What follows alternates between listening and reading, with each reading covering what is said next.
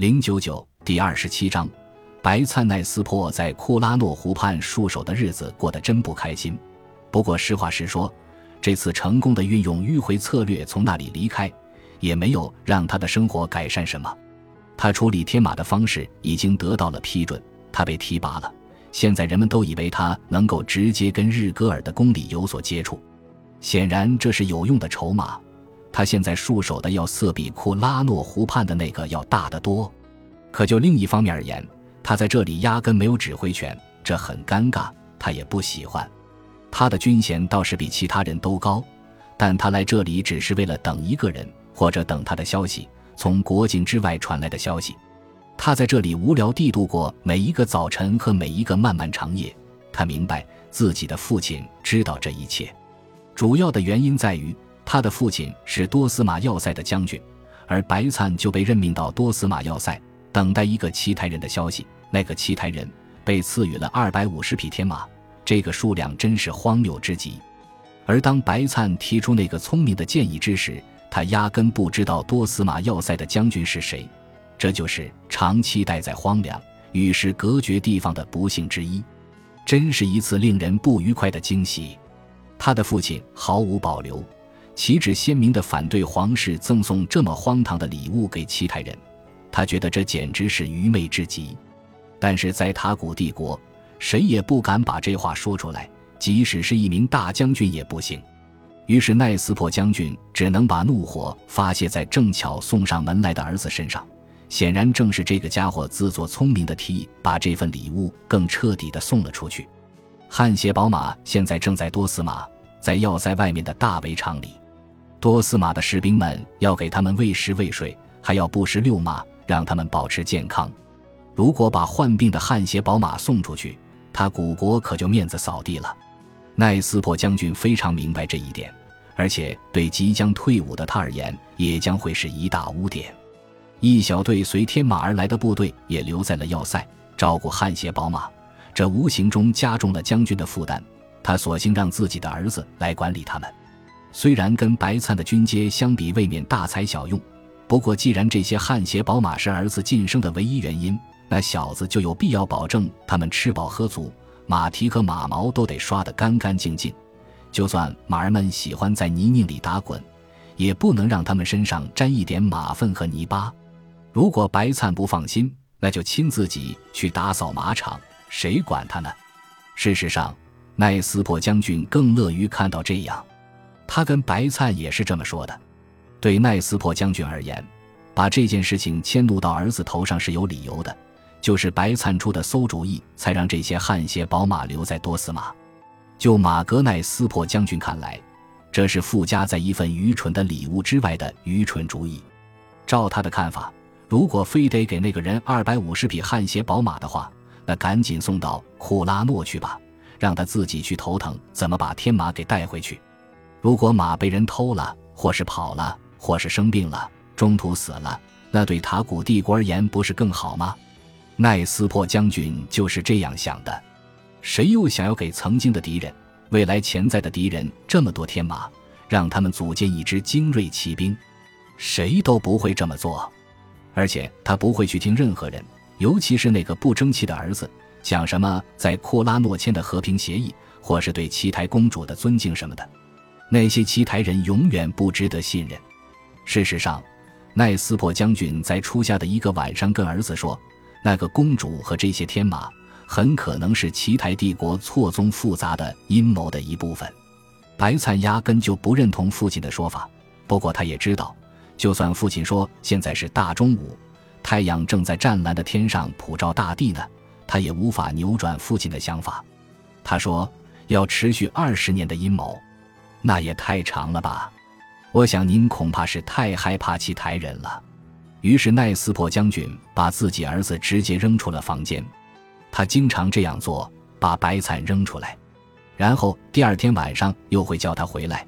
如果他气得太厉害，那就再等上一天。因为，因为白灿毕竟是他儿子，不是吗？还有他儿子说的每句话不一定都是蠢话吗？请不要忘记，对一个固执的塔古老人而言，很难接受天下发生的变化，更不喜欢去接受它。所以那年夏末，当两名骑着马的信使举着和平的旗帜从奇台帝国边境而来，送信说那个有权收取这匹天马的人很快就要到来之时，奈斯珀将军的心情变得很复杂。这至少证明了自己聪明的儿子所说的话是对的。他们见面了，两边都带着六名护卫，在靠近榆树林的一片空地上。这片空地位于多斯马要塞和西斯县中间，是奇台境内和塔古高原之间相对宽阔的地带。他高兴地看到了沈泰朝着自己这边骑行而来，身边有看林武士保驾护航，这让白灿有点吃惊。奈斯珀将军本想让儿子穿上盔甲，他对于塔古帝国的盔甲样式相当自豪，比奇台的好多了。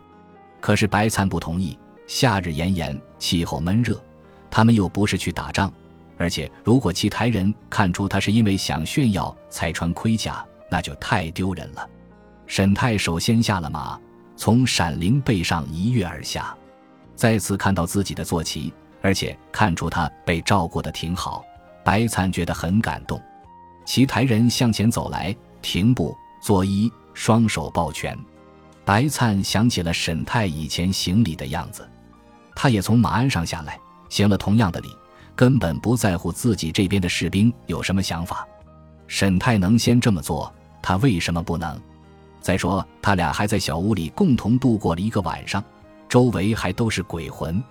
他笑嘻嘻地用其台话说：“怎么，你还没受够看林啊？”沈泰也微微一笑：“那一个是假看林，这些可是真的。我很高兴再次见到你。”我也很高兴看到你还活着，谢谢你。他们一起走着，避开了护卫。天色有点阴郁，或许会下雨，很有可能。沈太说：“闪灵真是太了不起了，你想要回他吗？